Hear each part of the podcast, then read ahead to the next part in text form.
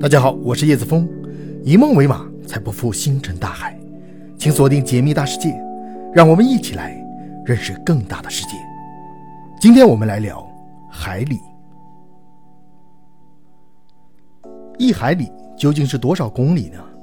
在海上进行旅行的时候，我们常常会听到一个距离单位，那便是海里。作为海上航行的特定单位，海里概念的存在，大大方便了人们的交通生活。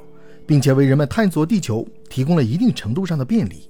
那么，在人类历史上，海里的单位概念究竟是怎么出现的呢？为什么人们在海上又需要依赖海里单位来实现距离计算呢？随着海上交通业的不断发展，人们也随之发明出了海里的概念。对于我们来说，海里是一种国际度量单位。在我国，一海里所代表的距离是一千八百五十二米；而在美国，一海里。则代表着一千八百五十一米。之所以会出现这样微小的不同，是因为海里本身就是一个极其古老的单位，在不同时期，海里的测量数据也会有所偏差。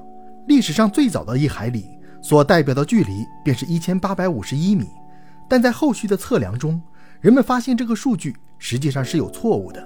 但在一些欧美国家，这个错误的数据仍然被保留了下来。对于人类来说，海里是个极其重要的单位，在海上航行时，人们也都需要依照着海里来预判航行距离。那么，在历史上，海里的概念究竟是怎么来的呢？其实说起海里，它绝对算得上是单位家族中的一个元老级别的单位。海里最初出现在16世纪，而最早海里概念的出现，也与当时世界上所掀起的远航潮有着密不可分的关系。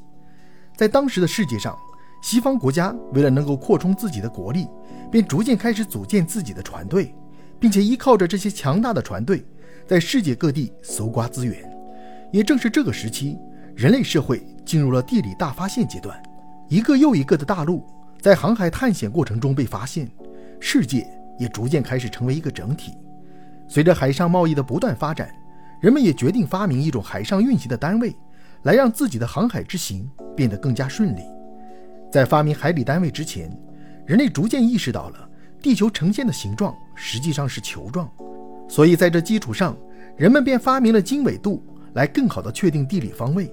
而正是经纬度的出现，也给海里概念的发明做好了铺垫。人们将地球上的经纬圈平均的划分为三百六十个等分状，在这个基础上，人们便开始规定一份经线弧长也就是一海里。至此，海里概念。便出现在了人们的海上航行生活中。通过海里，人们也能够更好地去推断自己所处的地理位置，并且估测出船只的运行速度。对于我们而言，公里算是一个最知名的距离单位。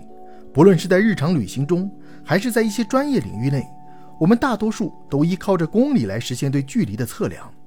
那么，在海洋上，人们为什么要使用海里作为单位，而不使用公里呢？其实，这还是和海里的悠久历史有着分不开的关系。在人类历史上，公里比海里出现的时间实际上要晚得多。要论起公里的来历，那还得提到另外一个单位——米。在一七九零年的时候，一位来自法国的科学家通过划分子午线来界定了一米的长度。也正是在这个时期之后，法国国内也逐渐开始使用起了米这一单位，而公里的另一名称也正是千米。所以在米这一单位出现后，公里单位也就顺势的被发明出来，一公里也就等于一千米。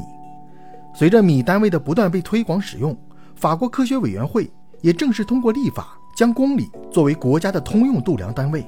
在这之后，公里这一单位便被广泛的应用起来，传播到世界各地，成为目前世界上的主流距离单位。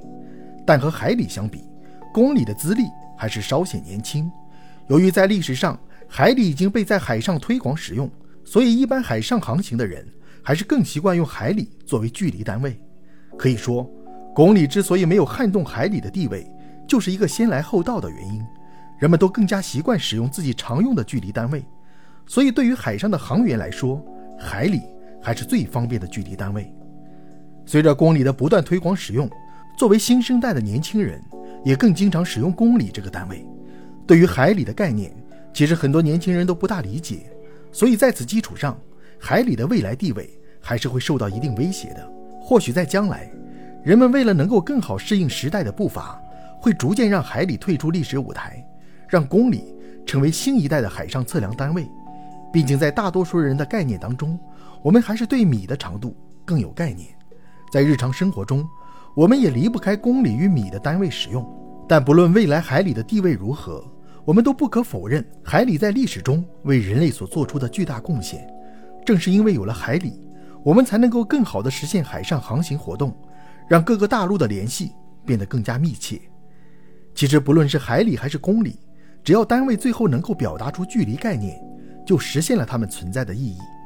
在未来生活中，也有可能会出现更多不同的单位概念。